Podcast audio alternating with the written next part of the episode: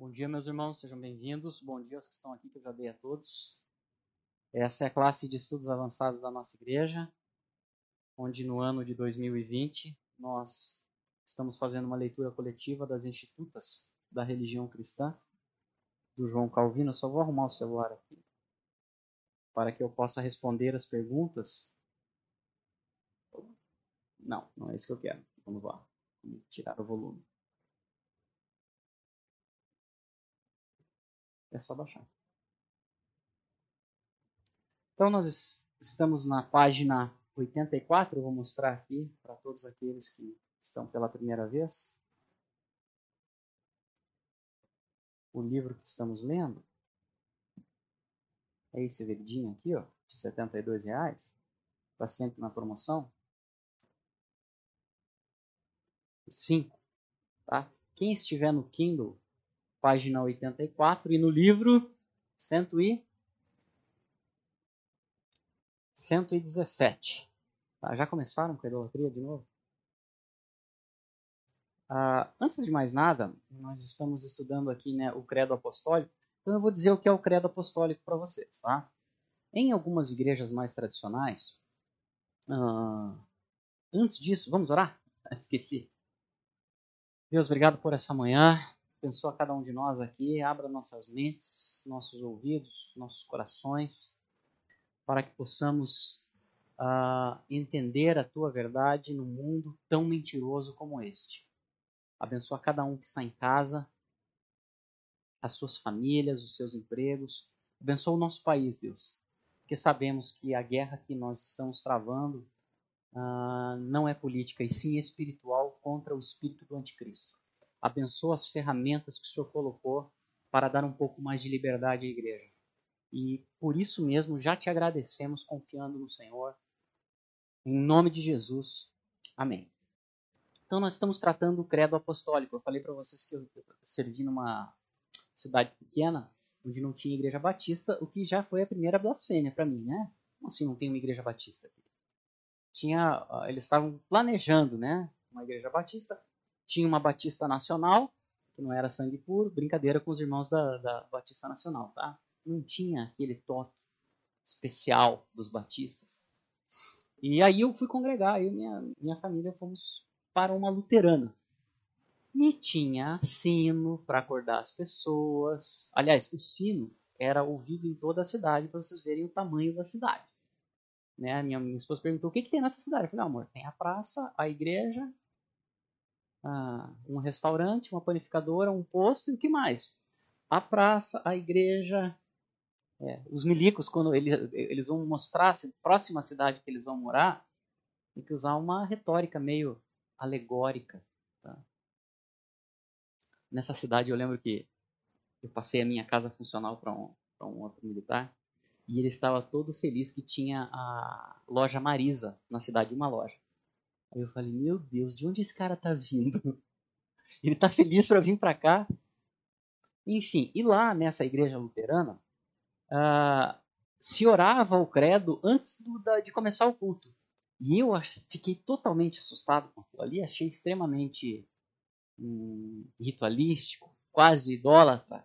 Comecei a procurar os santos ali e tal, até porque o pastor lá usava a, a roupa clerical Aí, a primeira vez que nós entramos, luterana, né? Aí entramos lá, assim, um padre aqui, e tinha um modelo um pouco né, diferente, tinha o boletim, você, e se falava do credo apostólico. E no começo eu fiquei, mas depois eu fiquei pensando, o que importa é a verdade, são os fatos, né? não o que eu acho. O que é falar o credo apostólico? Então eu coloquei aqui. Tá? O que é? Que é o, o Calvino está tratando aqui. Creio em Deus Pai Todo-Poderoso, que foi o primeiro capítulo. A fé em quê? A fé em Deus, que enviou seu Filho, que morreu pelos pecados, e um dia voltará para julgar o mundo e nos tirar desse hospício que virou o mundo. Ok? Então, creio. Dois, Criador dos céus e da terra. Em Jesus Cristo, seu fi único Filho, nosso Senhor. Dá para ler aqui? O qual foi concebido por obra do Espírito Santo, nasceu da Virgem Maria. Pronto, já começaram os problemas. O que, que tem de errado em nasceu da Virgem Maria aqui? Isso aqui é verdade, tá? Maria provavelmente uma das mulheres mais ungidas que esse mundo já teve. Deus escolheu ela para ser mãe de Jesus. Então, sem neura, tá? O que fizeram com isso depois é outra coisa. Tá? Padeceu sobre o poder de Pôncio Pilatos. Olha aqui, Romanos capítulo 13, hein? Jesus fala: Você não tinha autoridade sobre mim se ela não viesse do céu. Foi crucificado, morto e sepultado. E ao terceiro dia ressurgiu dos mortos. Subiu ao céu e está sentado à destra do Pai Todo-Poderoso, de onde há de vir para julgar os vivos e os mortos. O que, tem de errado até agora? Ele tem é de assustador, né? O George Orwell fala: em um mundo de mentira, não há nada mais revolucionário do que falar a verdade. Tá? E outra coisa que o George Orwell fala é o seguinte: em uma sociedade que odeia a verdade, ela vai odiar todos aqueles que falam a verdade, né? querem se afastar da verdade.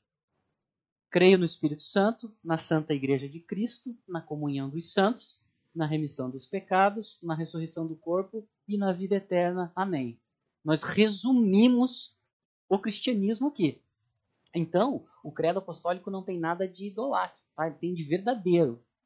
Verdadeiro. E é por isso que o Calvino vai fazer, vai tratar aqui o credo apostólico. Então, semana passada, nós ah, falamos sobre a fé, mas a fé no Cristo que salva dos pecados, não é aquele que te dá bom emprego, que vai fazer você feliz, apesar de ele é, nos fazer feliz de vez em quando, né, as bem-aventuranças, num mundo que, uh, é rei, que o reino ainda é de Satanás, tá? Os tronos da Bíblia, Cristo está reinando no céu, ele não está reinando aqui. Não entraremos no aspecto uh, uh, se Satanás está meio preso, completamente preso, totalmente preso, amarrado, tá? porque isso não é relevante. É, é o que eu falo, né? Vamos tirar os mil anos? Até lá, não tem briga. Tá? Exceto o vídeo que eu coloquei do Chuck Mesler. Ele é dispensacionalista. Assistiram ao vídeo que eu coloquei no grupo lá do retorno dos Nephilim da Terra? Vale a pena. Ele é um cara que trabalhou na área estratégica dos Estados Unidos depois de sair da Academia da Maria durante 30 anos. Ele não deve saber nada de estratégia. Nada, nada, nada. Eu é que sei. Então vamos lá.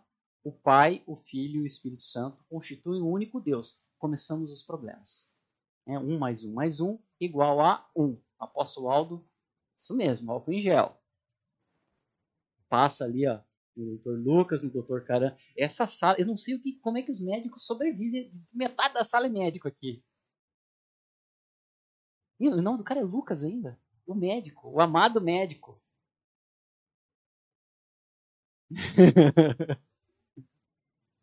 é meio profético. Eu nasceu. Ele vai ser o médico da resistência. É o mais novinho, né? É o mais novinho. O, o Henrique tem quase 30 já. É, você também? É. Os mentirosos não herdarão o reino dos céus, não parece. Vamos lá. Olha o Calvino o que, que ele fala dos três deuses, né? Mas, quando certos ímpios, dá para ver aqui? O Calvino usa a palavra ímpio. A Bíblia trata da palavra ímpio. Filhos do diabo, inferno, sinagoga de Satanás. Isso não é muito ofensivo? Hum? Você tá o Paul Washer, né? o evangelho jamais voltará em vão. Ou a pessoa volta humilhada e convertida ao Senhor, ou ela vai te atacar. Nunca a, a, a, o evangelho é irrelevante. Ele sempre volta com conversão ou com ódio. Jesus disse: Eles odiaram a mim e odiarão a vocês também. Tá? Você não será amado pelo mundo. É más notícias de novo. Olha só, mas quando certos ímpios, com o intuito de arrancar a nossa fé pelas raízes, então qual é a, a intenção dos ímpios? Segundo Calvino, arrancar a nossa fé pelas raízes. Tá? Temos falado muito aqui, é, e essa nossa luta, e ela tem que ter misericórdia uh, dos universitários, porque lá é uma moer ossos e a nossa fé. Tá? Então, a paciência que nós devemos ter com uh, o espírito do anticristo que tomou todos os locais, né? A universidade, o que, que ela é hoje? É a catedral, catedral profana da besta. Como é que você sabe disso? Porque eu estou lá. Tá? Ninguém me contou. É, o Vitor Sorrentino falou ontem. Aliás, lá no nosso grupo tem uma entrevista do Dr. Vitor Sorrentino, no Terça Livre. Vale a pena. Só ouvir, tá? E não se assustar. O que, que ele diz lá? Nós estamos vivendo um mundo em que tem especialistas em helicóptero, que nunca pilotou um helicóptero. Quando você for verificar, por exemplo, você precisa voar. Você vai querer alguém que tem doutorado no funcionamento do helicóptero ou você vai querer lidar com alguém que pilota um helicóptero. Né? Hoje nós temos, todo mundo virou médico, infectologista. A pergunta que eu faço sempre quando alguém fala alguma coisa, você atendeu quantos pacientes essa semana? Qual foi a fisiologia, a resposta? Eles nem sabem o que significa isso. Você está atendendo pessoas, você está lá no pronto-socorro, ficando de madrugada, sem dormir, comendo porcaria pelo iFood e tudo mais. É você que está fazendo. Os médicos não fazem isso não, né? Todo mundo tranquilo em casa, de terno e. Ó, cheirosão, não está lidando com sangue, nem com gente morrendo, nem entregando o corpo para a família. O médico não faz mais isso, né? Acho que nunca deve ter feito. Todo mundo virou médico agora. Tá? Vamos continuar então. Só o nosso momento aqui, Red Pill. Os ímpios querem arrancar a nossa fé. Então, quem está tentando arrancar a sua fé, ridicularizando Jesus Cristo, são ímpios. Não são seus amigos. Tá? Em algum momento na vida, alguém falou para você que ter diploma era mais importante do que ter caráter. Você vai encontrar isso lá no livro do Raimundo Faoro, Os Donos do Poder, o bacharelismo brasileiro e mundial. Tá? levantam um protesto sobre princípios básicos e nos ridicularizam para confessarmos um só Deus em três pessoas. Já aconteceu isso com você? Ah, mas afinal de contas, você tem três deuses ou um Deus? Quem faz isso, segundo Calvino? Os ímpios. Tá, e eu citei a universidade porque é uma máquina mesmo, tá? Nós aqui já passamos por essa fase e deu tempo de desmamar, desconectar, sabe que é impossível você não receber doutrinas luciferianas, dessas aqui, dos ímpios, se você não tiver uma família meio estruturadinha, um pai que estudou, um amigo que te dá um livro do astrólogo lá da Virgínia, que é a, os quarentões, é isso aí, não adianta. Não adianta vocês lutarem contra nós. Quem nos deu a pílula vermelha, se você lê, por exemplo, universitários, leia o imbecil coletivo. Se você não achar que aquilo ali faz sentido, é porque você está com vergonha, que é o que está acontecendo com você. Então, sim, Infelizmente, podia ser qualquer outra pessoa, tá? Mas ele está acertando. Eu só acho que ele está errado porque ele é milenista. Ele tem que errar em alguma coisa. Então, assim, este modelo busca destruir a fé da igreja. Tá? Em Mateus 24, Jesus diz o seguinte: Cuidado para que ninguém vos engane. Vamos lá para Mateus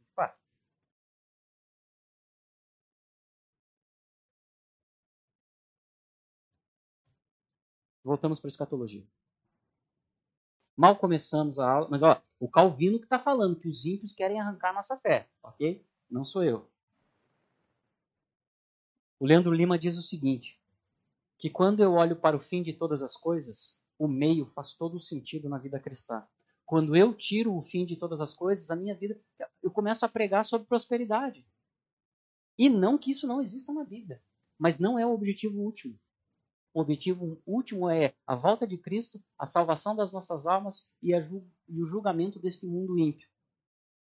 Em que, se eu estiver certo a respeito de 1 de Coríntios, nós julgaremos o mundo, inclusive os anjos, que estão coordenando todo este protocolo de extinção que temos vivido. Tá? Mateus capítulo 24. Aí ele estava batendo um papo com seus discípulos, eu já estou aqui no versículo 4. No versículo 4, na Bíblia de Jerusalém, está em negrito o princípio das dores. Tá? Vamos ver aqui. É que na, na online não tem. Então, usa, as pessoas perguntam: e aí, Jesus? Como é que vai ser o final do, dos tempos? Eles também só pensavam em escatologia. Né? Eles não estavam pensando em multiplicar a célula. Mas isso não quer dizer que multiplicar a célula não seja bom. Multiplicar a célula de crentes significa que mais pessoas foram alcançadas. Você conseguiu, através do Evangelho, salvar mais pessoas, ok? Mas ela é um meio, não é um fim. Jesus respondeu: Atenção para que ninguém vos engane. Se Jesus está dizendo o seguinte, para que nós tenhamos atenção para que ninguém vos engane, o que significa isso? É que alguém vai tentar nos enganar a respeito da nossa fé, a respeito do fim das coisas. Quem faz isso? Uma interpretação bem razoável aqui, ó. Segundo Calvino, quem que tenta arrancar nossa fé pelas raízes? Que Jesus está falando aqui que vão nos enganar? Os ímpios. Tá? É, eu acho que esse, essa época que temos vivido é a época em que mais o livro contra os pagãos de, de Agostinho faz sentido para mim. É incrível como todas essas coisas começam a fazer muito sentido. Tá? E o livro que eu estou dizendo é esse aqui, tá? Contra os pagãos. Agostinho também não era um cara muito legal. Ele dizia que aqueles que não eram da igreja, que não era do povo de Deus, ele os chamava de pagãos. Ele fala de como o Estado romano queria destruir a igreja. Mas isso é lá naquela época, tá? Hoje, nenhum Estado no mundo está pensando em, em, destruir a igreja, né? O tio Bill lá da Picadinha falou: o ideal era que as igrejas nunca mais voltassem. Vocês sabem que ele é o maior dono de terras dos Estados Unidos? Agricultáveis? É um caminho. Hein? Vamos estudar o inimigo. A Cidade de Deus, volume 2, contra os pagãos. 113 reais. Gente, não precisam comprar esse preço, tá? Você, ele, vai, ele estará em promoção daqui a um tempo. Eu tenho esse livro, não esse azulzinho aqui, mas normalmente está R$ 1,99. Quem faz um tratado muito bom disso aqui é o Marcos Grampanato. Vamos continuar. Eles vão nos ridicularizar por confessarmos um só Deus. E qual é o problema de confessar a Deus? Hoje é fácil, né? Eu queira ver eu fazer isso há mais de 20 anos lá na faculdade, né? Por isso, a misericórdia com os universitários. Tá? Essa passagem requeria que suas blasfêmias fossem reprimidas. Então, o que, que o Calvino está falando? Que quem está falando contra é um blasfemo e um ímpio. Ok? Falou contra Deus, mesmo em nome dessa ciência dos Néfilins, né? É a ciência do mal e do bem. Uh, ele precisa ser o quê? Reprimido. Reprimido. Mas visto que minha intenção aqui é conduzir pessoas dóceis pela mão e não lutar braçalmente contra os contenciosos e rebeldes, agora não os combaterei com tropas em ordem de batalha. Apenas indicarei de modo sucinto o que se deve seguir. O que se deve evitar nesta matéria, para os que se prontificam e abrem seus ouvidos à verdade, é a pregação de ontem, né? O Manuel falou, abrir os olhos e os ouvidos. Ele falou, dá uma olhada na pregação de sábado ontem, e eu estava estudando o sisteminha em Brapa, meu, meu novo hobby. Uh, achei interessantíssimo. Foi um engenheiro nosso, né? Eu já falei, eu trabalhei com muita tecnologia e através do exército comprei muita tecnologia e descobri que o Brasil não é aquilo que eu estudei na escola. Eu morei no Nordeste, no Norte. O brasileiro é um cara típico cristão, trabalhador, que está querendo cuidar da sua família, né? O pessoal fala da Amazônia. Ah, Amazônia, morei três anos lá. O índio quer mandar seu filho para a universidade, querido. Ele não quer. Ele, ah, existe uma igreja distribuída pelo Nordeste e pelo Norte, extremamente simples e voltada de uma forma missionária. Né? A gente pega no pé dos missionários que eles são mais românticos. Aquilo ali é um choque de realidade para os super teólogos, hein? não que eu seja um chefe. Uh, em que você meio que volta aquele momento de missões da, da adolescência em que você viveu para gente de 60 anos. Então, eu vivi lá. Ok? E vi esse tipo de igreja. Uma das igrejas mais fortes que eu vi, por exemplo, Batista, né, que é a melhor de todas, obviamente, os irmãos aqui. Deixa eu ver se tem alguém escrevendo alguma coisa. Fico falando de Batista. Foi em Salvador. Uau, mas lá não tem outro tipo de religião? É, e, e o hiper tradicional a Batista de lá, hiper, com órgão, prelúdio, pós-lúdio, o pastor entra, conversa com todo mundo, depois do culto ele fica na saída lá. E incrivelmente eu não gosto de falar essas coisas, né? Inclusive quando eu sonho, uh, estava passando por uma batalha, né?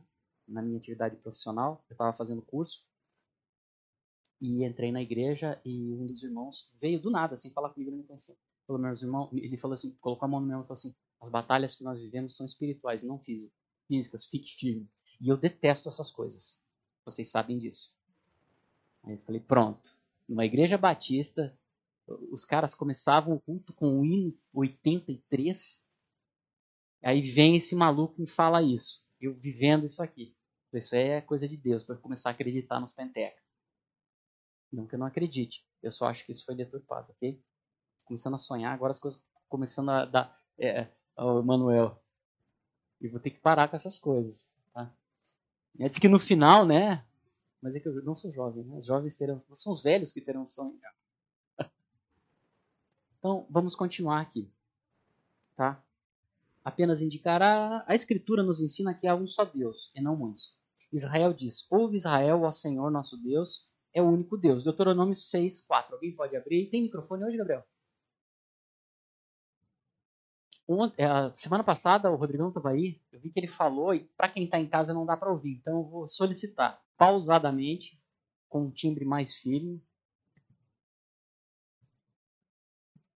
Quem achou pode ler, Deuteronômio capítulo 6, versículo 4. São dos assuntos mais difíceis, tá? Como o período antediluviano. Afinal de contas, Deus é três ou Deus é um? Bem, não sei responder isso. É o Deus triuno.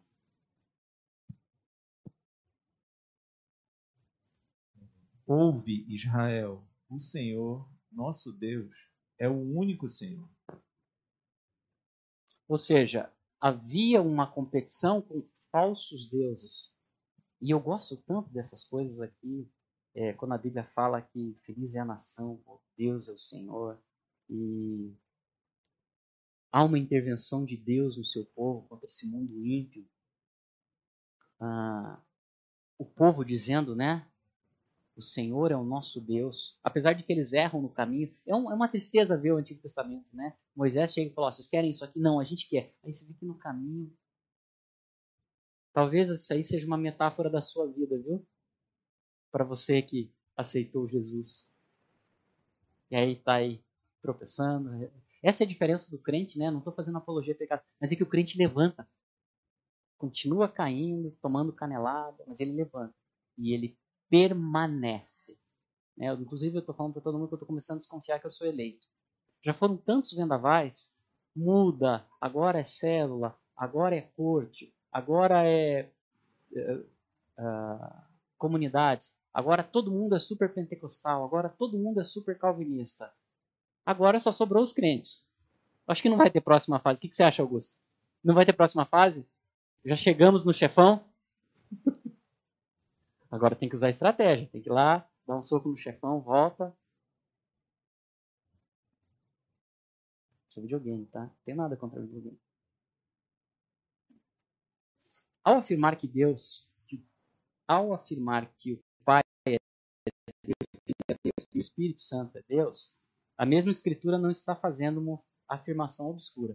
Só que o Calvino não vai tentar explicar aqui, tá? Porque uma das coisas que eu acho interessante nos reformadores é que eles não tentam explicar aquilo que não tem explicação.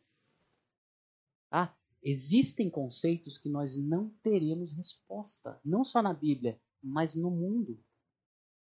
Não tem resposta, ninguém tem resposta para tudo. Então, nós vemos que uh, há uma busca hoje né, que é mentirosa de se ter certeza a respeito de tudo. Não se tem certeza a respeito de tudo. Paulo assim conecta esses três: Deus, fé e batismo. Alguém pode abrir Efésios capítulo 4, versículo 5? Vamos lá, Efésios 4. Ui, ui, quase por.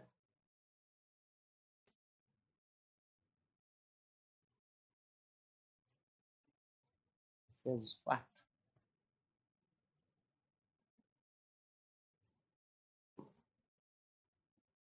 Já tem uma canção dos anos 80 que um só rebanho, um só pastor. Eu estou muito musical ultimamente. Alguém me colocou, acho que foi lá no nosso grupo ou em outro grupo, o grupo Elo. Entrei na minha DeLorean diretamente para 1985. Não é isso que eles, eles têm que voltar para 1985? Esses dias eu estava assistindo pela, sei lá qual vez, aí ele fala, professor, Nós precisamos voltar para 1985. Eu respondi sozinho na sala. Se fosse só você, estava tudo certo, cara. Todos nós precisamos voltar para 1985. Quem achou pode ler?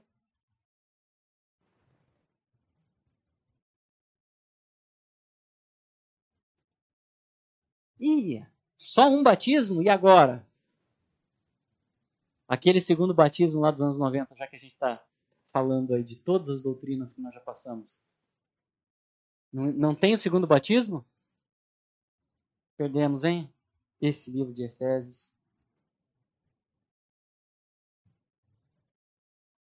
Para que alguém arrazoe de um para outro. Visto que há uma só fé, disso ele prova que há um só Deus. Visto que há um só batismo, daí também ele mostra que há uma só fé. Pois visto que a fé não deve ser procurada aqui e ali ou direcionada para diversas coisas, mas deve contemplar um único Deus. Estar unida a Ele, aferrar-se a Ele, conclui-se facilmente, não tão facilmente, né, Calvino? Que se ele existisse mais de uma fé, então haveria também muitos deuses. E nós começamos as institutas com o decálogo. O que é o decálogo?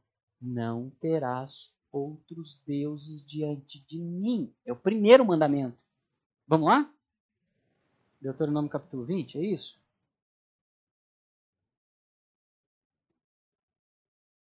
Não, eu vou para a Bíblia.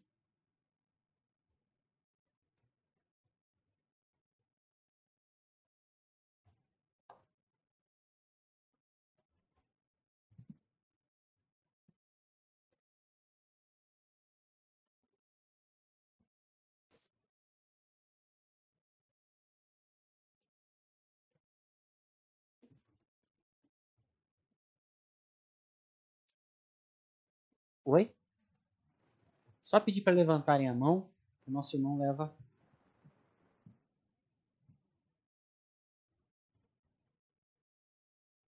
Errei o decálogo?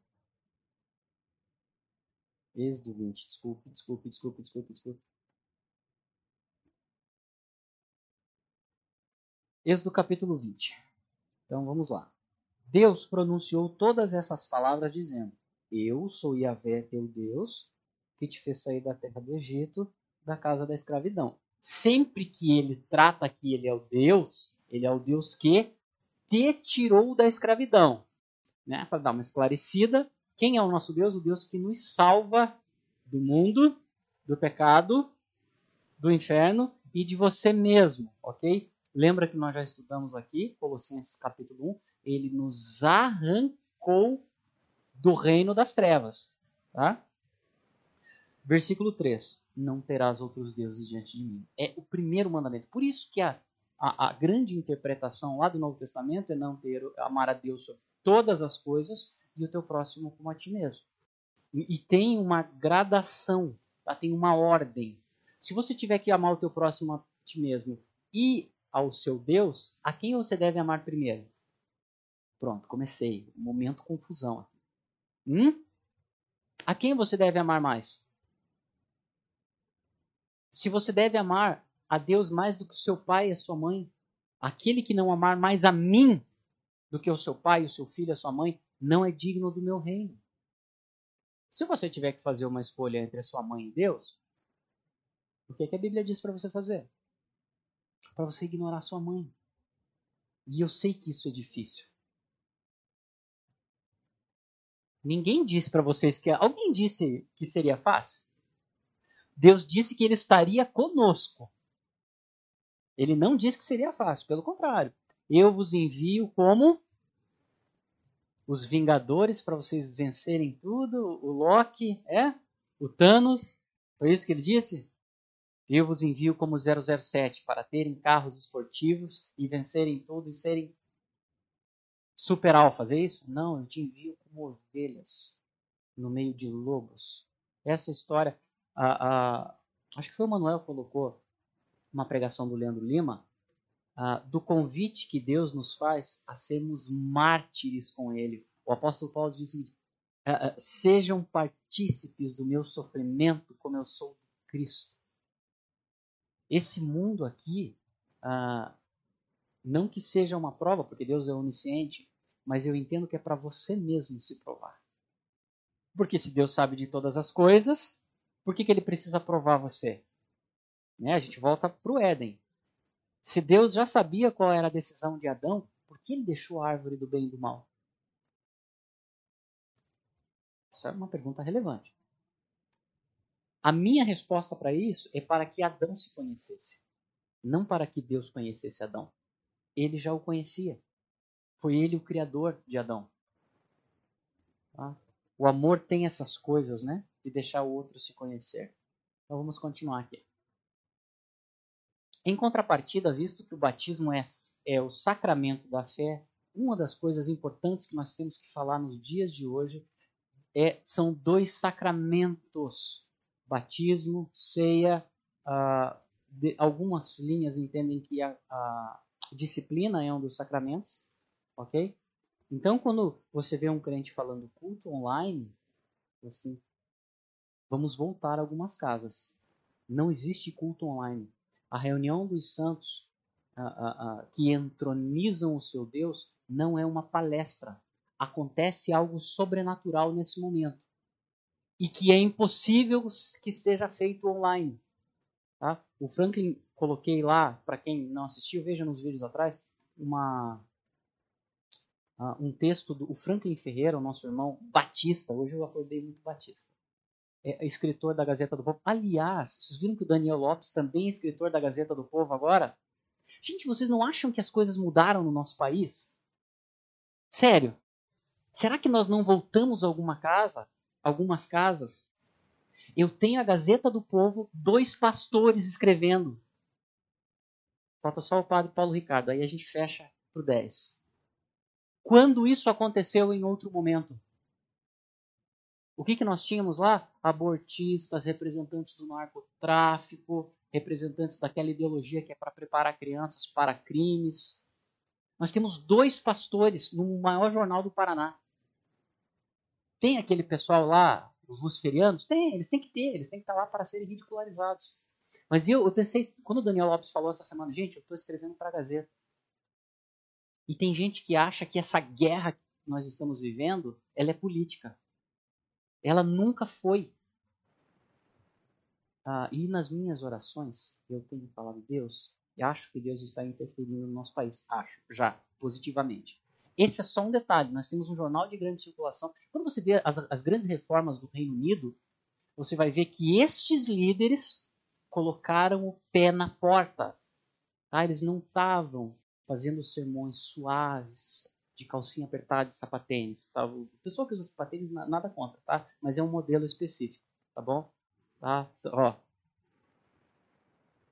Nós temos líderes firmes falando a verdade, falando do céu, do inferno, uh, do julgamento. Eu estou extremamente feliz e eu não concordo com os dois, em nada. Né? A, a, a, toda a unanimidade ela é burra já que o pessoal gosta de falar de ciência, de inteligência, mas eu estou extremamente feliz com como a Igreja de Jesus Cristo está se portando como um baluarte, né? Tem uma canção da Aline Barros que ela quer ser um farol. É, viu como eu estou musical? Como um farol que brilha à noite. A, a Igreja de Jesus Cristo. E o, o, Luiz Saião fala isso há 15 anos. Eu já falei. Eu vou colocar hoje a palestra dele lá, onde ele mostra que com os dados que ele coletou, a igreja brasileira seria um farol no mundo de resistência ao anticristo, uh, de mostrar o evangelho. Inclusive, ele fala nessas palestras que o Brasil estava pronto simplesmente para mandar, por causa do futebol, mandar missionários para o mundo inteiro. Que, e ele é dispensacionalista, né? O, o Luiz Saião é isso? Até onde eu sei, o, o Luiz Saião, ou ele é pré-milenista histórico? Ele é pré-milenista histórico? Você tem um preconceito com os dispensas, né? fica citando os irmãos Darby aí toda hora. Ah, e eu estou ficando impressionado. Eu vi uma autoridade que eu não vou falar o nome, que vai dar problema. Ele estava no Terça Livre, tá? ele é policial federal e é deputado hoje. Eu não vou falar sobre o nome dele que dá problema. Ele falou: talvez nós sejamos o grande centro cristão de resistência ao anticristo. Você vê um, um político falando sobre isso abertamente assim. Quando que isso aconteceu? Não sei. Então, comecei aqui com o sacramento da fé, ok? Então, uh, existem os sacramentos, já que nós estamos voltando a algumas casas e falando do credo apostólico, tá? Todavia, ninguém pode professar a fé a não ser no único Deus. Portanto, como somos batizados em uma só fé, se é por aspersão, se é por imersão, ah, não. Vai ter um momento na sua vida que você vai ser ferrenho defensor de alguma coisa. Aceite isso. E eu também fui. Você pode ver que eu estou uh, uh, sendo muito menos defensor de coisas. Quem está nessa sala aqui, sei lá, 8, 10, não, 8, 10 anos não, mas uns 6, 7 anos pelo menos, sabe que todos nós defendemos alguma coisa. Ah, não, batismo é só por imersão. Tá, e se tiver na UTI, deitado, como é que eu faço? Como é que eu batizo? Ou não pode? A pessoa se converter no leito de morte. Não, não é verdadeiro. Será? Quem pode saber isso? Quem pode sondar os corações? Diga. Só deixa ele trazer o, o, o microfone, por favor, para o nosso médico negacionista. Fica querendo curar as pessoas aí. Cuidado, hein, cara.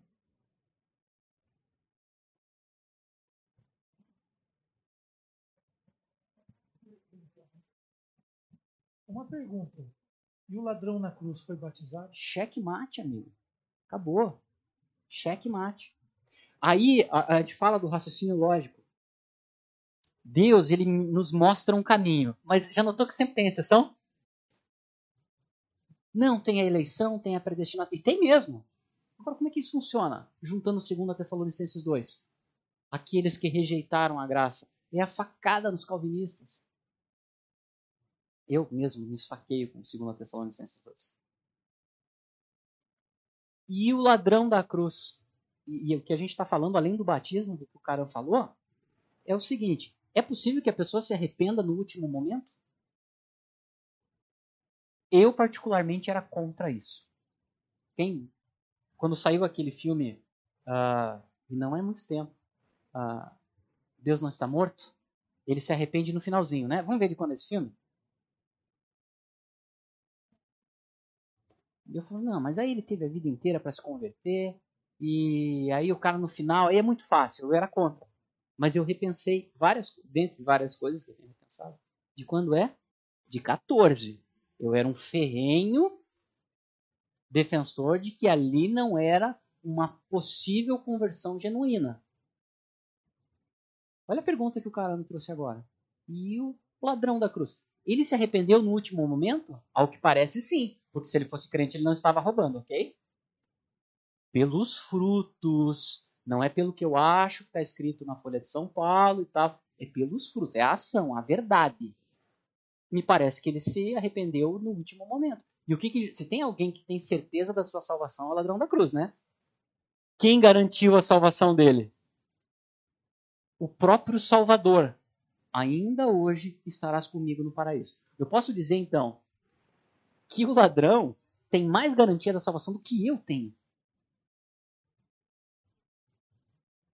Um ladrão que não foi batizado, o que, que falta para ele? Ser atleticano, milenista? Por quê? Porque não depende de quem quer, nem de quem corre, mas de Deus em usar a sua misericórdia. Será que Jesus podia fazer aquilo? Será que ele podia salvar um ladrão que não foi batizado? E que não tinha entendimento razoável de Romanos 9? Claro que tinha, ele salva quem ele quer. Essa é uma das frases que mais me deixou. Uh, como é que eu posso dizer? Furioso no seminário, quando aquele meu professor calvinista, Seminário Batista de Teologia do Amazonas, hein, ele até fechou. Esse tipo de seminário não pode. Ele falou assim: vocês têm que entender que Deus não é obrigado a salvar ninguém, ele salva quem ele quer. E aquilo me deixou, aquilo eu, o Paul Washer, né? E foi lá que eu conheci, em Manaus eu conheci esses caras. Quase todos os professores do seminário batistas eram, eram dessa linha, que eu não conhecia, apesar de ter crescido na igreja batista, eu não conhecia este modelo, que depois que eu fui descobrir que é o modelo original. Eu falei, eu vou estudar, eu vou arrebentar esse cara. É, história, eu sempre gosto de falar. Cuidado quando você for fazer isso. Muito cuidado. Quando você quer refutar alguma coisa. Eu falei, que falta de amor desse cara. Como assim? Deus salva quem ele quer. Aí eu comecei, alguns textos, né? Começa. Depende de quem quer, nem de quem corre, mas em Deus usar sua misericórdia. Aí eu tive vontade de rasgar. Eu tive um professor que falava assim: peguem suas tesouras, nós vamos retirar mais um pedaço da Bíblia. Acho que ele queria atualizar a Bíblia naquela época. Infelizmente, hoje ele atualizou, ou seja, ele já estava flertando com isso há quase 15 anos. Ele queria tirar alguns textos da Bíblia. E ele era ah, supostamente o melhor professor de seminário. Ele está completamente, ele atualizou a Bíblia mais do que o Ed Renekiewicz. E o batismo que é uno é uma fé una, visto que ambos pertencem ao Deus único.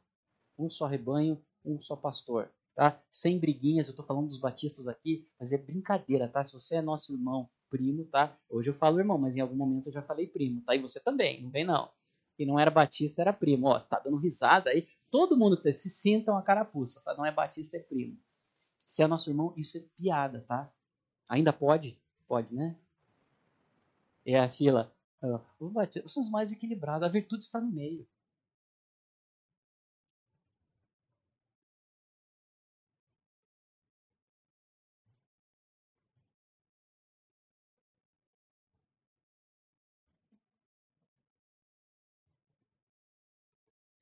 Sem bateria? Nós pegamos essa essa essa virada para poder ter bateria. E foi uma guerra, né? E vencemos. Ó, o outro. ó, Igreja Batista Betel, ó. É. Agora é CIB, segunda Igreja Batista. Ah, nunca mais mudou o nome. Então vamos lá. Do, do, pastor, o Carlos Purim foi o nosso líder durante muito coitado. Eu, se tem alguém que merece ser canonizado é o Carlos Purim. Ele foi líder dos, dos juniores e dos adolescentes. A casa dele era um albergue.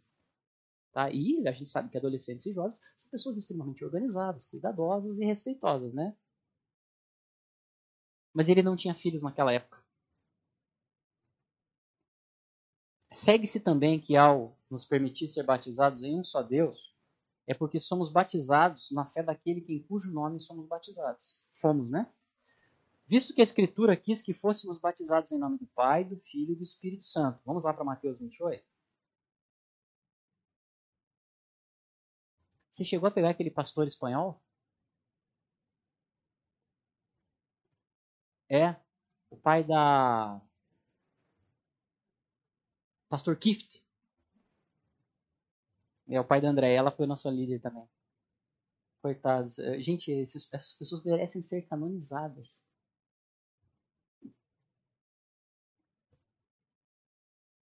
Acho que o pastor Kift já foi, né? Já tá na glória. Ele já devia ter uns 125 anos quando a gente estava na classe de juniores.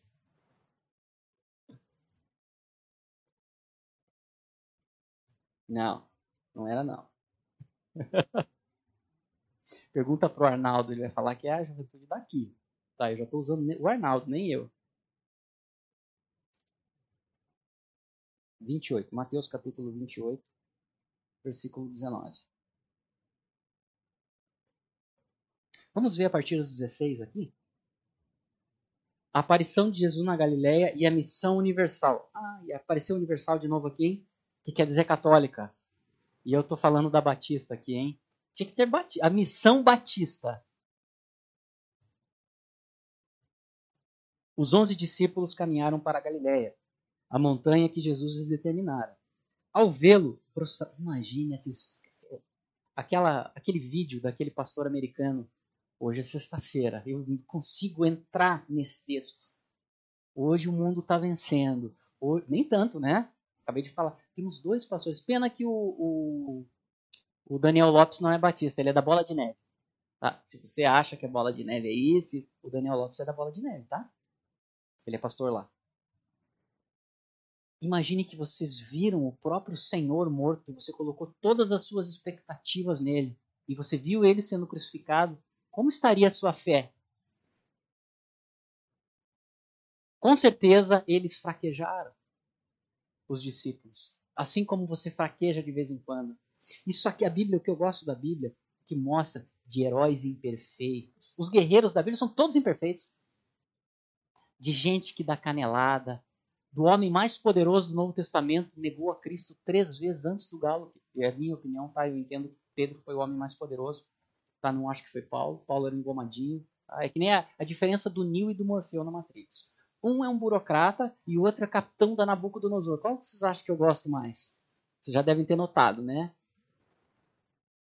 São pessoas falhas, mas que creram em Cristo e tiveram seus pecados perdoados, como eu e você. Tá? Como eu e você. Ao vê-lo, prostraram-se diante. Imagina que Jesus entra aqui agora com a mão no buraco. Acabou, gente. Não tem arrebatamento, também não. O amile... Se Jesus entra aqui agora, ó, você tá errado, pega os pré, o Henrique não tá. Tem mais alguém dispensacionalista, dispensacionalista hoje aqui? Não, o Henrique é o nosso único ícone. E ele está resistindo, acho que desde 2014. Ele está resistindo. Essa é a graça dele. Henrique, você está em casa, né? Pode escrever aqui no YouTube. Não fica triste, não, tá? Médico negacionista. Outro. O que, que Jesus vai entrar aqui agora. Vai falar: vocês três estão errados e é diferente. Acabou. Eu simplesmente virei a chave. Já aconteceu tudo o que tinha para acontecer. Não abrir e fechar de olhos. Os seus corpos serão glorificados. Vamos todo mundo embora. Aí se você acha que a Terra vai ser aqui, se vai ser em outro local. Sisteminha Embrapa já era. Sobrevivencialismo. Fique, para de falar em armas. Quer treinar o pessoal em balestra, isso que lá. Acabou. Vocês não precisarão passar. É uma carta que fala que nós seremos guardados, né? Quer falar alguma coisa, Lucas? Não, beleza? Então prostraram-se diante. É o que vai acontecer conosco aqui? A gente vai chegar e bater um tapinha nas costas do nosso Salvador. E aí, chefe, tudo bem? Como é que os, os, pecadores se submetem a Deus na palavra de Deus na Bíblia? O que, que eles fazem? Cara no chão. Sentem a sua impureza. Tal é a santidade de Deus. Se colocam de joelhos. Eu, a primeira coisa que eu vou falar, tá? espero que vocês estejam juntos. Né? Já pensou se a gente está sendo arrebatado, brigando, nós, na mesma nuvem? Eu falei que eu estava certo. Não, mas já aconteceu, não aconteceu. Vamos passar um milênio. ah, então, ó, já começou a ceder, Augusto. Começou a ceder. Obrigado pelo perdão dos meus pecados. Que só eu conheço esse negócio aqui. Obrigado. O resto depois eu pergunto. Eu acho que nem vou ter mais essas dúvidas. Terei o sisteminha Embrapa. Sabe por quê? No livro, que livro que você está lendo, Pai? Esse. Eu fui, eu fiquei impressionado com a capacidade intelectual do filho quando fui aluno. Mas quando eu conheci o pai, e o pai é luterano, viu? O filho é presbiteriano. Ele fala que na. Fale. Pode trazer o microfone para o Manuel explicar a questão da eternidade aqui? Eu não tenho esse livro ainda, mas é que a minha fila está muito complexa. Ah, vamos lá, me diz aqui que eu coloco aqui, ó. Como é que é o nome do livro? Ah, mas é uma editora perigosíssima. São uma série de quatro livros que ele tá. Ele tinha pela editora Agnus, está tá lançando agora pela editora Monergismo. É, não vou lembrar o título de todos, mas Beleza, ele lançou O Paraíso Comparado e O Paraíso Prometido. Quando eu estava naquela, naquela transição, a, a Bíblia diz que a morte é a última a ser vencida. Era esse site. Eu odiava esse site com todas as minhas forças. Coloca aí Eber. Eber Carlos já aparece os dois. Né? Aqui no site. Isso. É na Amazon Esse é o Paraíso Aqui, Comparado. Ó. Série tem... Habitat Humano? Isso. Tem mais um dele também. Esse é o último volume. Tem uma, um, um, estudo que ele faz de Cristo descer do, a, a, ao inferno, que o Weber faz, que essas coisas que eu nem gosto. Você fica impressionado. Tava ele, Solano Portela, Eber Filho, Gran Conato, já assistiu? Assustador. O Paraíso Comparado é um. Vou tentar que seja o meu próximo livro. Aí ele. ele 40. Pega... Na Amazon tá quanto? Tá mais barato no site. Um frete não. Mas ele compara. Não tem Kindle? Não. Ele pega as profecias de Isaías, principalmente. Ih, como é que você faz com isso, agora? Então. A milenista. Ele, também, ele é a milenista, mas interpreta de maneira literal. É a questão do amilenismo do Leandro Lima. Vou fazer a defesa aqui, né? O filhote teológico dele. ele tem um arcabouço milenista, mas ele não força aquilo que não tem como forçar. Então ele é tendencioso, eu sou tendenciosamente pré-milenista histórico. Aquilo que não tem como encaixar, não vou ficar mentindo. Ok? Então, me, fale o que, que diz no livro. Que nós vamos, você falou para mim, nós vamos fazer alguma coisa na eternidade. Isso, então ele, ele trata a questão da fisicalidade, né? Da, do novos céus e da nova terra. Ele, todas as palestras, tem palestra dele no YouTube. Então ele, geralmente a nossa mentalidade é que nosso futuro é no céu. Não, não é o céu. O céu é um estado intermediário. Nosso futuro é aqui. Novos céus na nova terra. Aqui? É que sempre foi a minha posição, mas ela é uma posição frágil. Mas eu ouvindo ele agora, eu dou uma fortalecida. Olha o sisteminha Embrapa. Daí ele trata toda a questão da fisicalidade do homem, que nós teremos um corpo físico, né, limitado, dependente de recursos físicos também. E daí ele fala da questão como é que vai ser a vida aqui a partir das profecias, né? Então a gente vai continuar vivendo, vai ficar numa nuvem, a gente não vai ser um espírito, uma energia. Olha que coisa maravilhosa. Teremos um corpo, viveremos, né? Provavelmente em família, não ponto que ele trata. Só que daí não, não, não tem procriação, né? Ele trata disso. Não vou entrar nos argumentos porque. Ele, ele trata da procriação. defender, mas ele trata a questão de família, a questão de filhos. É, por causa de Isaías capítulo 11, ele vai defender. Eu fui aluno dele, eu sei o que é isso. Então, a minha defesa do, de, de Isaías capítulo 11 é da eternidade. Tá? É da eternidade. E o Manan fica colocando coisa na minha cabeça. Vocês ficam, vocês são os grandes culpados. Tá? Porque eu sou militar.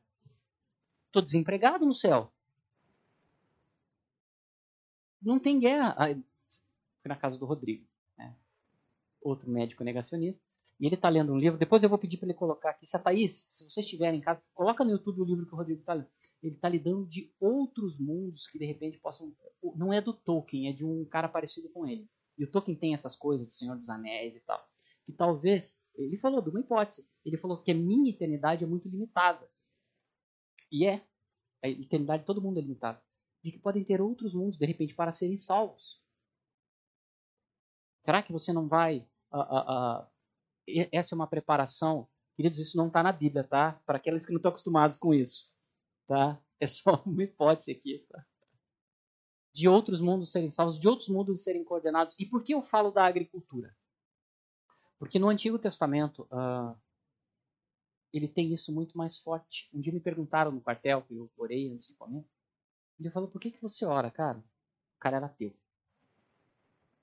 Aí eu falei, cara, eu tô agradecendo a Deus que eu não nasci em certos locais e que eu entendo, segundo o João, foi o meu momento, né, a minha abertura ali, que ninguém pode receber nada que não seja das mãos de Deus. Então eu, como cristão, entendo que essa comida aqui eu recebi de Deus, então eu vou agradecer.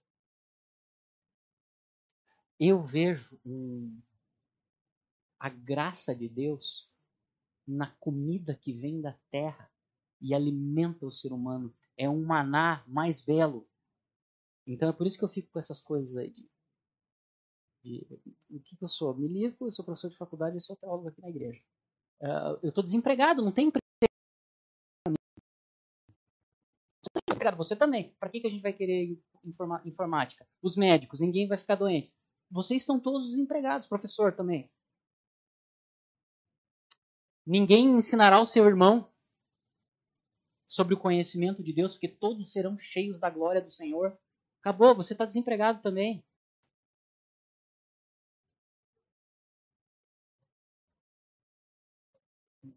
Gênesis capítulo 29. Tá, Gênesis 29 tá que Deus deixou as plantas, ó, o nosso momento negacionista da ciência aqui, ó. Que deixou as plantas para. Ah, a medicação é feita do que exatamente? É feita de planta. Então, assim, uh, nós estamos desempregados. O que faremos? Eu entendo que é, quanto mais próximo o homem está da, da, natureza, isso é Romanos capítulo 1, gente. Mais você vê a revelação de Deus. Porque hoje, a correria, você trabalha, você acha que você se sustenta. Né? Foi só os caminhoneiros pararem, acho que foi ano passado, retrasado, que a gente descobriu que não é bem assim, né? Acho que foi o último simulacro que eu tive de comunismo desde a oitava série. Foi horrível simularam a gente ficar sem comida, é simulação do comunismo. Então, essas questões da eternidade, elas brilham os nossos olhos. E claro que o Rodrigo fica colocando minhoca na minha cabeça, como vocês. O que eu farei? Por isso que eu brinco que eu serei agricultor. Eu acho, eu vejo muita beleza em você produzir alimento e você distribuir, ó, movimento comunista aqui. O comunismo não faz isso não, é pelo contrário, eles morrem de fome. Tá? Quem faz isso são as igrejas. De levar comida ao próximo, eu acho uma coisa maravilhosa. Co nós vamos nos alimentar nesse livro? Dá um, spoiler para nós aqui. Não, não haverá carne, por quê? Porque não vai ter derramamento de sangue. Vamos lá para Isaías capítulo 11. A gente está nas institutos, mas de novo, né? Isaías capítulo 11.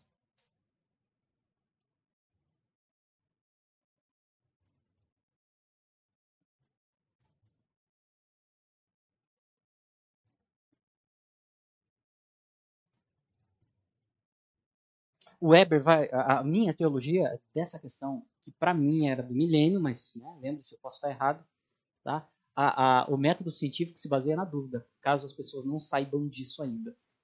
Tá? Observação, teste e comparação. Ainda é, tá? apesar dessa ciência Nephilim que a gente ouve na televisão. A descendência de Davi. Tá? Vamos ler todo o capítulo 11? Um ramo sairá do tronco de Jessé, um rebanho brotará de suas raízes Sobre ele repousará o espírito de Yahvé, o espírito da sabedoria e da inteligência, o espírito do conselho e da fortaleza, o espírito de conhecimento e de temor de Yahvé. No temor de Yahvé estará a sua inspiração. Ele não julgará segundo a aparência. Ele não dará sentença apenas por ouvir dizer. Antes, julgará os fracos com justiça. Com equidade pronunciará sentença em favor dos pobres da terra ele ferirá a terra com o bastão da sua boca. Olha aqui, ó, o que ele vai fazer? Ele vai ferir a terra com o bastão da sua boca. E com o sopro dos seus lábios matará o ímpio. O, olha, o, o Calvino citou os ímpios. O que, que os ímpios querem fazer aqui? Quebrar a nossa fé.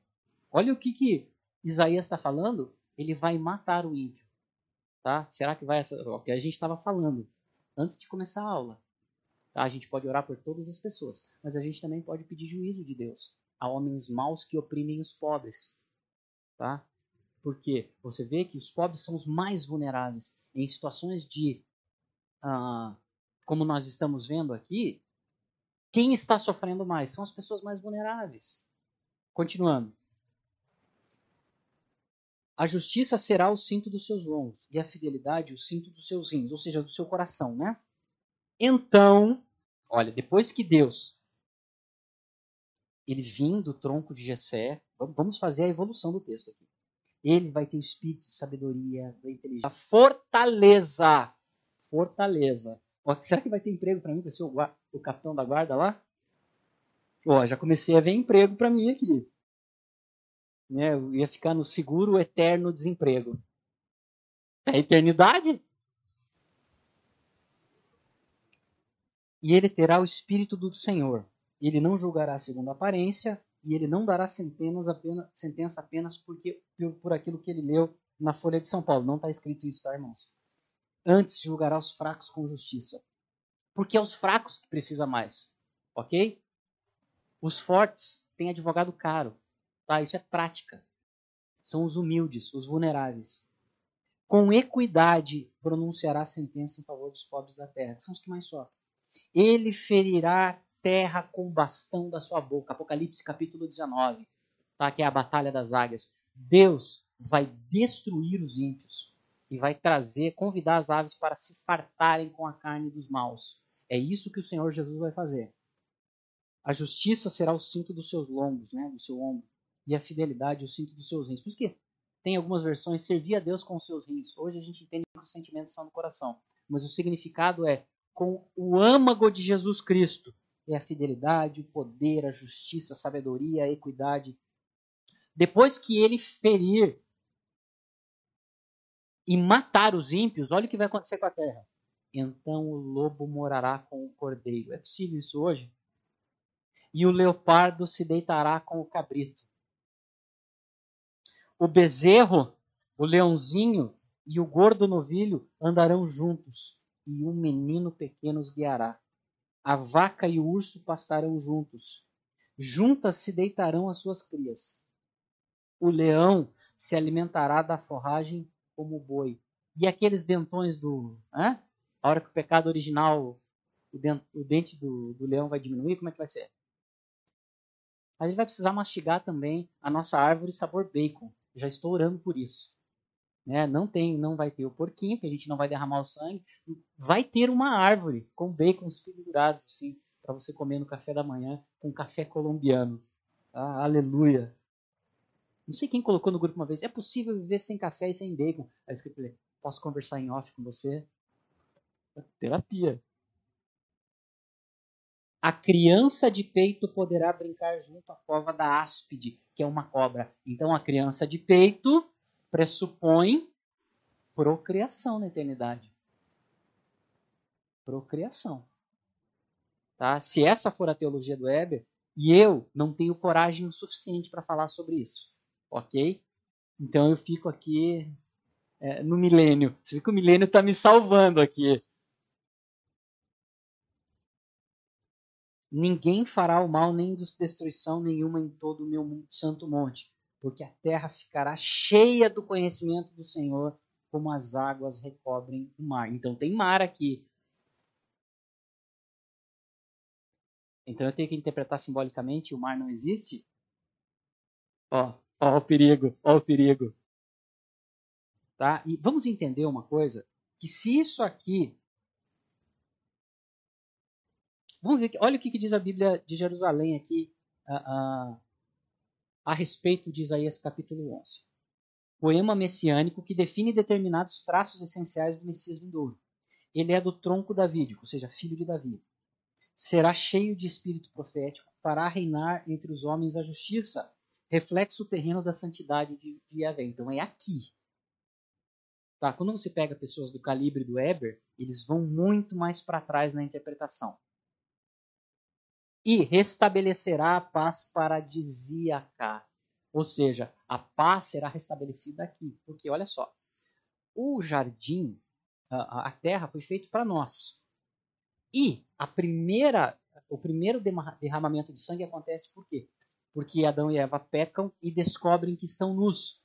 E aí eles falam para Deus, ó, onde você estava? Percebi que estava nu e tive vergonha. Aí Deus pergunta para ele, como é que você descobriu que estava nu? E aí Deus vai lá e faz a roupa para eles. Então, qual foi o primeiro sacrifício que aconteceu? Do próprio Deus, de fazer roupas para cobrir o seu pecado. E o pecado não é a nudez, ok? Apesar da nudez ser utilizada pelo anticristo para destruir a sexualidade humana, a, o pecado do conhecimento do mal. Eles viram maldade no nu, que foi criada por quem? Quem criou o nu? Deus criou o nu. Ok? Então, só para a gente falar para quem, quem está em casa, essa questão do que nós estamos tratando da eternidade aqui, trataremos toda a aula, porque o cristianismo não faz sentido sem eternidade, sem o Apocalipse, sem Daniel, tá? sem remissão de pecados, sem salvação. Então vamos lá. Já falamos aqui, vamos continuar de Mateus. Ao mesmo tempo, tensionava que todos crescem com uma fé no Pai, e no Espírito. O que outra coisa senão uma clara atestação de que o Pai, o Filho e o Espírito são um só Deus? É uma inserção que o Calvino está tentando defender. Ó, falta de coragem do Calvino aqui também. Falta de coragem do Calvino. Pois se somos batizados em seu nome, e na fé que temos nele. Consequentemente, são um só Deus que são adorados com uma só fé. Existem ainda outros testemunhos que, em parte, asseveram uma só deidade nas três pessoas, em parte uma distinção de pessoas. O nome que os judeus chamam de inefável está em Jeremias. Então, assim, ah, em algum momento da minha vida eu tentei fazer isso, tá? de tentar juntar. Ah, e o máximo que eu consegui chegar, dentro da minha limitação, limitação espiritual barra intelectual, que são as duas, ah, é que eles tinham funções distintas. O pai tinha uma função o filho tinha, teve uma função específica e o espírito tinha outra. O filho veio morrer, o espírito veio nos consolar, né? Ele é o alter ego, é o outro de mim mesmo. Jesus fala, ó, eu estou indo embora, mas eu deixarei outro de mim mesmo. Que ele veio para o quê? Para para nos consolar e para convencer do pecado, da justiça e do juízo. Então, e o que que o Deus Pai faz nessa Então, o máximo que eu consegui chegar foi que eles são uma mesma pessoa em papéis distintos. Mais do que isso, eu não sei se alguém conseguiu discutir a respeito disso. Acho que isso não está disponível para discutirmos. É, eu preciso comprar esse livro então e parar o que eu estou fazendo. Tá, hoje à tarde, então, depois da maionese e da costela é o dia. Passa para mim, por favor. Tá, ontem eu fiquei no Chuck Missler, Great Wizard. Vamos lá. Portanto, distinção das pessoas. Vamos ver o, o que Calvino vai tratar aqui. Portanto, ele tem que ser o Deus único e eterno, pois em outro lugar ele se recusa a dar a sua glória a outra pessoa. Nós temos falado muito aqui. Até o testemunho que nós somos chamados em, em momentos difíceis é para dar glória a Deus. Isaías 48. Ó, é impossível Calvino ser milenista. Ele fica citando Isaías, Daniel. Estava numa palestra do Augusto Nicodemos. E ele falou, gente, ele fazendo, passando aquele panão pro Calvino, obviamente, né? Não era pano, ele estava passando uma lona pro Calvino. Que os reformadores eram, eles não se preocuparam, é, em sua maioria, muita gente diz que o Calvino era milenista, tá? e que o, o, Agostinho, sem existir a palavra milenismo. É que nem você falar que no século XVI alguém era coxa branca. Isso é uma impossibilidade. Não tinha como alguém ser coxa branca no século XVI. Aí ele passando aquele pano. É que os reformadores não se preocuparam com escatologia, e sim com soterologia. Então, assim, a grande maioria deles, uh, uh, eles eram pós-milenistas, irmãos. Ele quase chorando, Augusto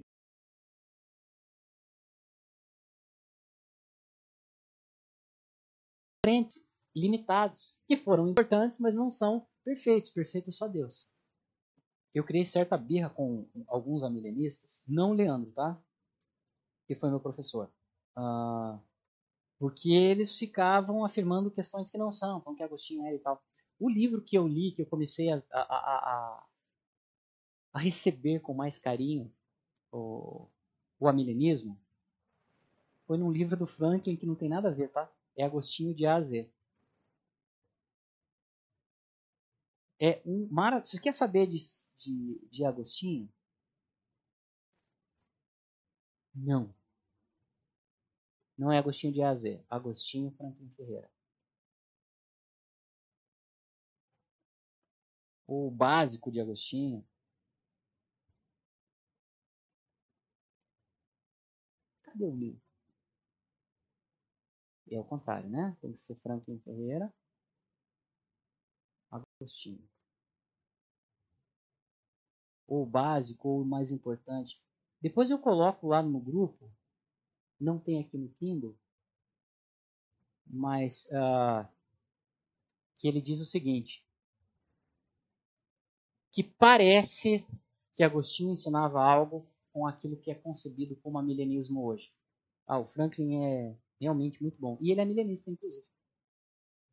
Isaías 48, 11.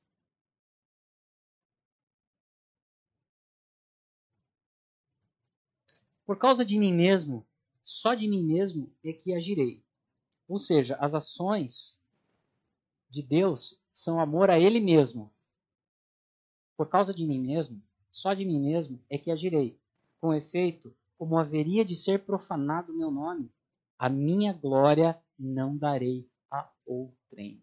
Eu volto para a questão dos comandantes militares aqui em né, Josué. A glória poderia ter sido a campanha sob o comando de Josué. Se você pega os livros uh, históricos, inclusive Caleb é muito interessante, porque Caleb uh, uh, ele não era judeu. É a abertura da salvação para os gentios já no Antigo Testamento. Ruth, Deus ele tem o seu povo mas ele vai pegando cretinos de fora. É o que eu brinco, né? Eu vi tantos cretinos sendo salvos na Bíblia que eu desconfiei que tinha vaga para mim. Falei, eu acho que dá, hein? Caleb, um dos textos mais. E eu gosto, eu milico, não adianta. Quando Caleb faz uma confissão que ele tinha 80 anos, está lá em Josué. E que quando Moisés tinha falado para ele, ele tinha 40 anos. Então passaram 40 anos e ele ficou aguardando. E ele estava tão forte hoje para entrar e para conquistar. E a gente vê na literatura extra-bíblica que Caleb foi atrás dos Néfilins, ele foi atrás dos gigantes que tinham um forte específico e era um local bonito e rico. Ele falou para Josué: pode deixar comigo que eu vou pegar aqueles caras. Eles estavam gritando, tem homem aí, agora eu vou mostrar para eles que tem homem. Caleb tinha 80 anos. Então, uh, você não vê, estou citando coisas que eu admiro, só que como é que eles entram em certos locais com a banda de música?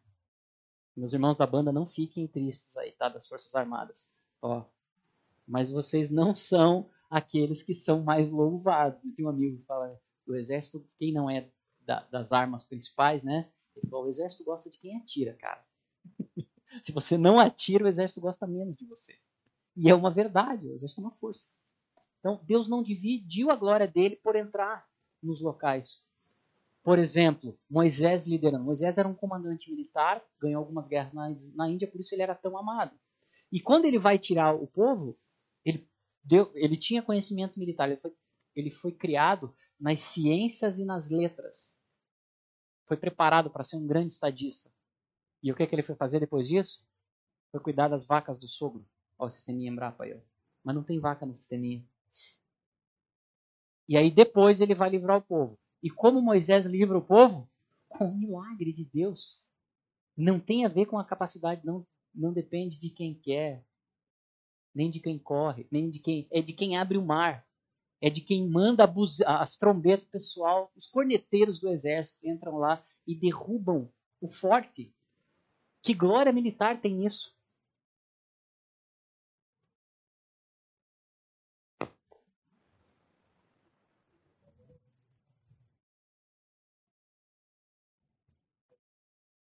Só tem radicais aqui. O cara vai falar da operação Overlord.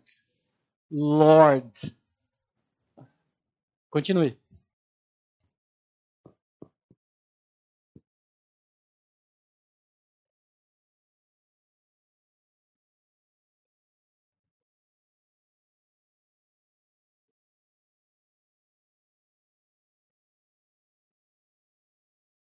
Professor de instituição pública, aqui.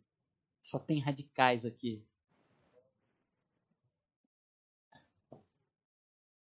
Não é bem pro raio que o parto aquele estimando, mas nós sabemos. Ok?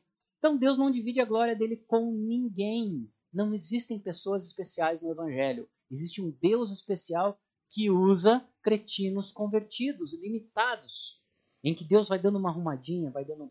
As coisas velhas se passaram e tudo está se fazendo novo. Ele vai limpando você, tirando, ok? Carrapato, alguns carrapatos voltam, como diz o Lutero, né? O Lutero diz o seguinte: que ele pensou que o velho homem tinha morrido no batismo. E aí ele descobriu que o desgraçado sabia nadar. Então ele tinha que afogar todos os dias o velho homem. Lutero, tá? Não é crente meia boca que nem nós aqui. Lutero, Lutero. Todavia, quando lemos no princípio estava Deus, João 1:1, vamos lá? Calvino só gosta desses textos difíceis, né?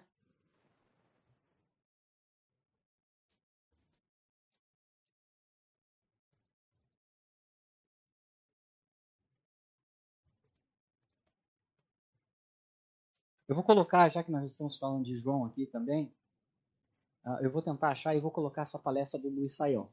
Tá, eu pego no pé da NVI, vocês sabem que ele é o coordenador da tradução, né? Sabiam disso? O Luiz Saião? Muito bom. Depois eu vou tirar do eu achava que ele era meio dispensa. João 1. Este foi o. Essa palavra está gritando, né? Testemunho de João. João 1.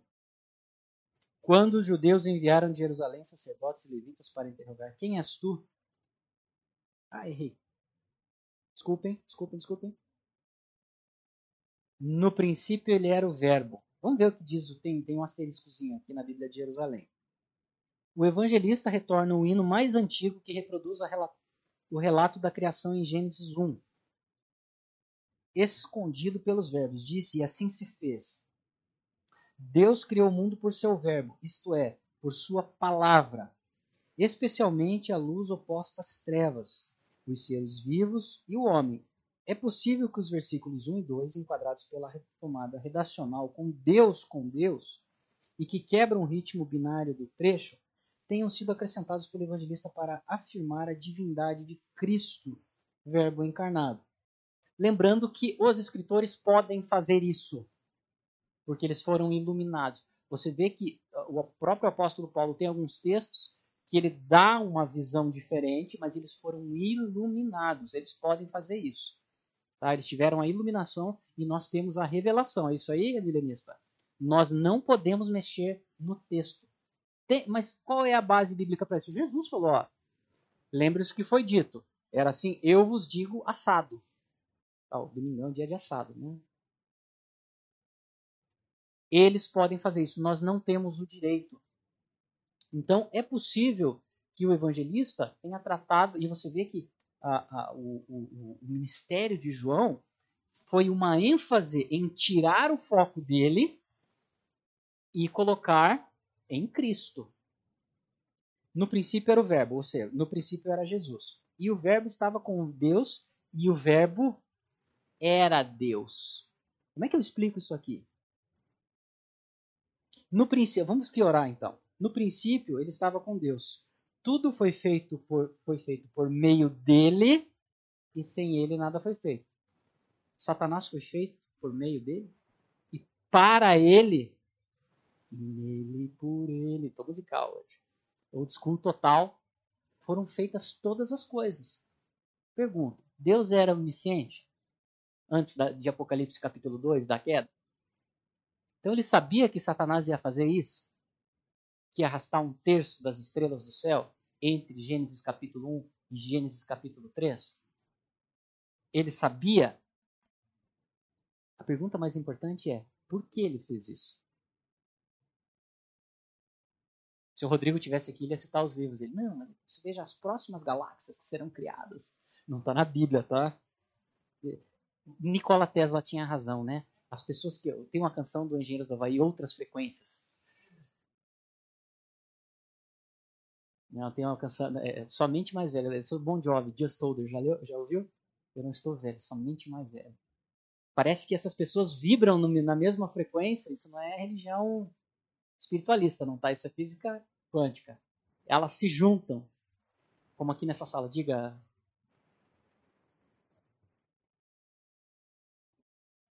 nele e para ele. O...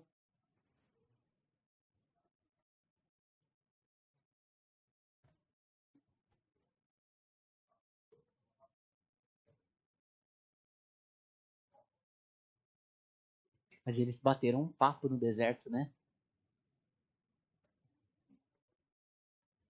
Aquele era o momento em que ele vê. Se você assistir Nárnia, uh, o leão Aslan, ah, quando ele tá, ele vai ao inferno, ele vai ao inferno, né? Ele vai ao submundo, e o que ele fala para a menina, como é que é o nome da menina? Não, é o narrador que fala que eles não entenderam a profecia, de que se ele morresse, ele teria as chaves da morte, do inferno e tudo mais. E é o que ele vai fazer, né? No, na feiticeira, o guarda-roupa e o leão, né? Não sei qual é a ordem que é uma viagem, né? Você assistir aquele filme, para quem gosta dessas coisas, que é todo crente, né? É, é, é a minha defesa do, do Lewis. Ele fala que Cristo realmente foi ao inferno. Alguns entendem que ele foi para oferecer salvação, eu acho que ele foi lá, mas com uma aparência de Apocalipse capítulo 19. Vocês perderam. Tá? E foi lá para aterrorizar os demônios. Tá? Você vai ver isso no livro de Enoque. Ah, mas você está no livro de Enoque. O livro de Judas tem uma citação direta, então eu posso entender que partes, o Leandro fala isso, Lima, alguma parte do livro de Enoque, ele tem revelação.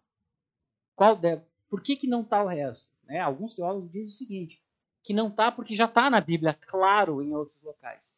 E achar que esses textos de Gênesis 6 exemplo, são claros é muito perigoso.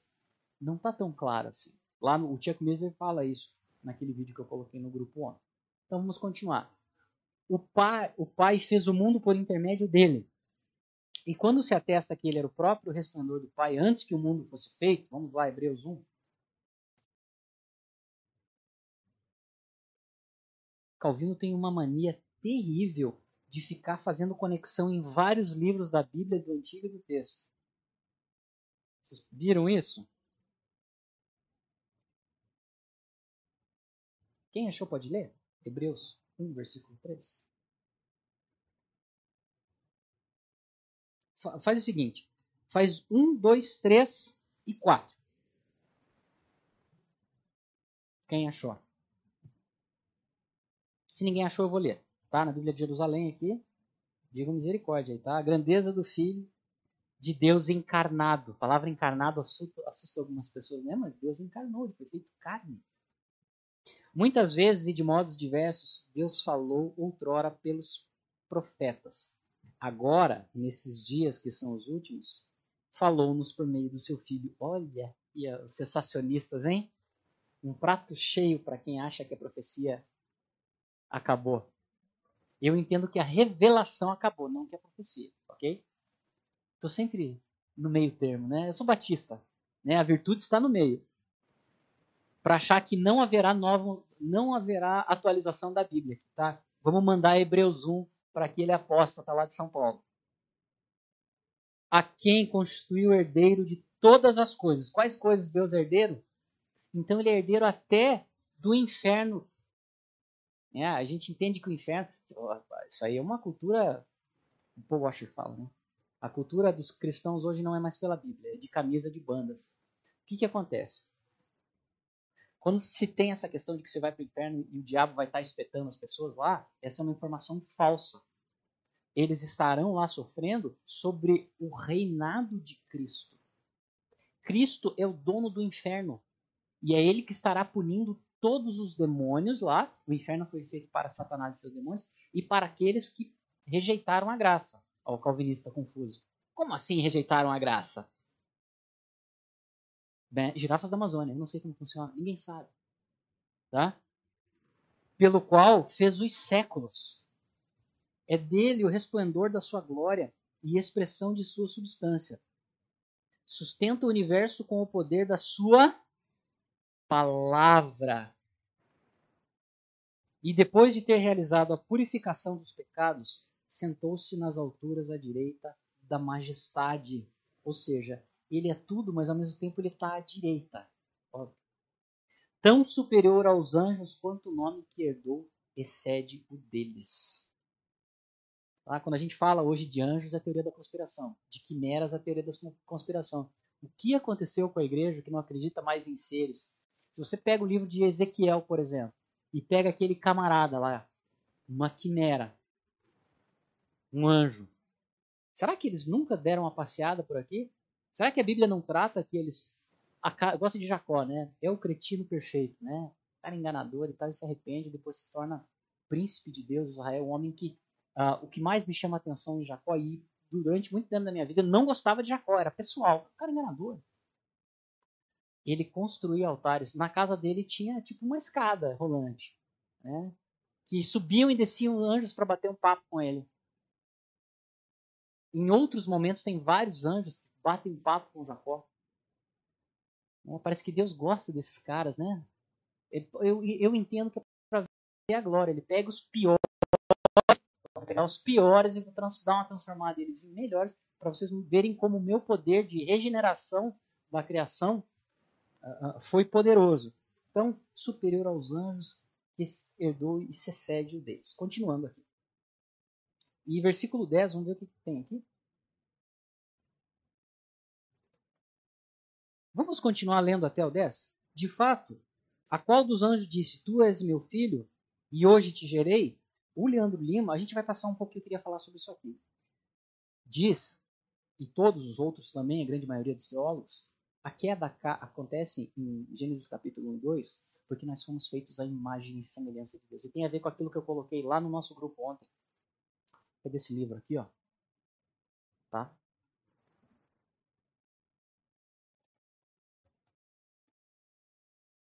Neste livro aqui, ó, o reset tecnológico, e eu posso falar aqui porque não estou criando nada, eles estão dizendo, do falso hábito, que eles vão fazer em, uh, uma, um upgrade genético através das vacinas. Tá? É a modificação da natureza. Se a tua posição de Gênesis 6 é essa, então o que acontece? Os anjos, eles não odeiam a Deus, eles odeiam você, os caídos. Porque você foi feito à imagem e semelhança de Deus. Por isso, aí o Zé Mário até colocou. a velha vontade das sentinelas, essa é palavra correta, de modificar a imagem e semelhança de Deus, que é o que ocorre em Gênesis capítulo 6. Tá, acho que foi o Manuel que colocou no grupo, um estudo do Leandro Lima, de textos difíceis, é o que está escrito. Então, eles estão querendo modificar. Você pode ver que essas revoluções, inclusive as culturais, é para tirar a criação de Deus de como ela era. Tudo. Tá? E nós demos um avanço aí absurdo. Continuando. E ao introduzir o primogênito no mundo, diz novamente: adorem todos os anjos de Deus. Olha o problema aqui, ó. Hã? A respeito dos anjos, porém, ele declara: torna os ventos em seus anjos e ele chama de fogo os seus ministros. Ou seja, os anjos são ministros de Deus. E aí você tem uma posição privilegiada e Deus faz outra pessoa para tomar o seu lugar. É o filho novo que entra tomando espaço, a atenção, o quarto novo, os brinquedos novos. Ao filho, porém, o, o teu trono, ó Deus, é para os séculos dos séculos. O cetro da retidão e o cetro da sua realeza. E amaste a justiça e odiaste a iniquidade. Jesus também odeia, viu? Lá em Salmos 5, capítulo 5, ele odeia os ímpios, os arrogantes. Por isso, ó Deus, te ungiu teu Deus com óleo de alegria, como a nenhum dos teus companheiros. Diz ainda: És tu, Senhor, que nas origens fundaste a terra, e os céus são obras das suas mãos. Gênesis 1, 1. Tá? Então, Calvino está fazendo essa, essa grande ponte em Hebreus. Tá? Aqui tem o texto de Hebreus capítulo 6, aqui de apostasia, que o MacArthur faz um malabarismo para dizer que é só para os hebreus. Perdi aqui. Vamos lá.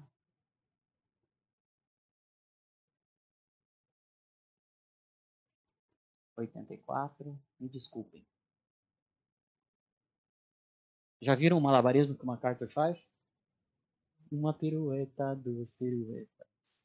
É, é o momento dele.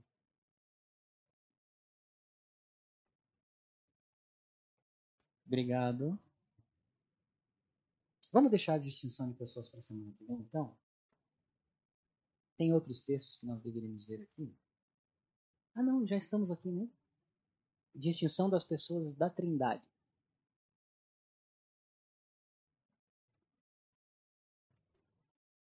Exibe-se ainda mais explicitamente se afirma a partir do fato de que o Pai não veio nem assumiu a nossa carne, mas o Filho veio da parte do Pai, desceu a nós e se fez homem. Uma e outra coisa estão claramente expressas em outro profeta, quando o Pai chama o homem que é meu companheiro, Zacarias 13:7. Estranho que essas interpretações do Antigo Testamento, elas aconteceram de forma literal no Novo, né? O que você acha disso, Manuel? É minha bala de prata aqui contra os amelinistas, quando eles dizem, não, mas as profecias do Antigo Testamento e Isaías 53 aconteceu o quê? Né? Nenhuma teologia é perfeita, tá? Nós temos que colocar nossa fé na cruz de Cristo e se agarrar lá, tá? E não ficar criando. Mas ele não é parente nem companheiro de Deus, salvo que no sentido ele é Deus. Reiterando, se ele é companheiro, então é distinto. Já não pode haver sociedade senão entre no mínimo dois. É, e o Calvino era jurista, né? Estou fazendo os dois centros dele aqui. Em Atos, Pedro declara que o Espírito Santo é Deus. Vamos lá para Atos 5, 13 e 9. Pedrão, aquele cara totalmente equilibrado, politicamente correto.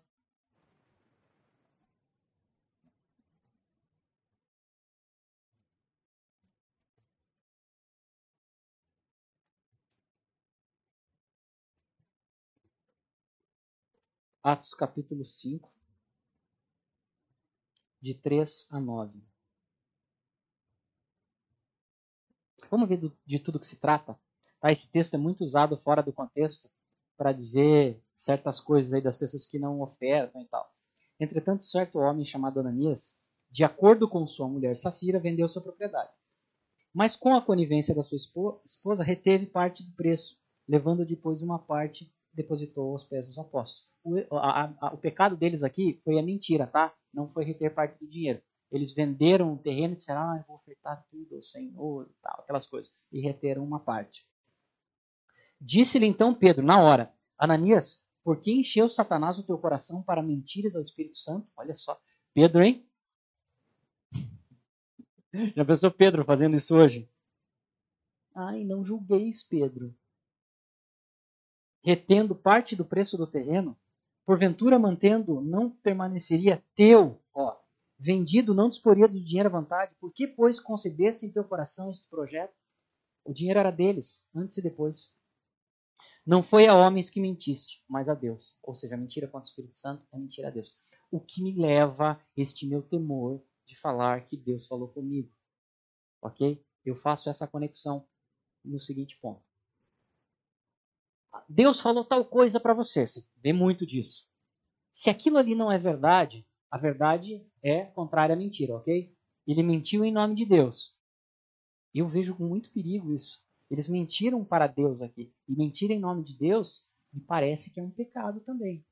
Muitas pessoas fazem isso. Não, porque o Espírito Santo me falou tal coisa. Eu jamais farei isso. Ah, você vai. É, é um batistão old school. Você está me elogiando. Então, queridos, nós concluímos aqui a questão da trindade. Tem mais outros aspectos, mas não dá para a gente ver todas as aulas. Uh, e aí nós vamos ver semana que vem, se Deus quiser, críticas dirigidas à doutrina. Então nós começamos a fé, tá, do credo apostólico, que é esse aqui, né? Creio em Deus Todo-Poderoso, etc, etc.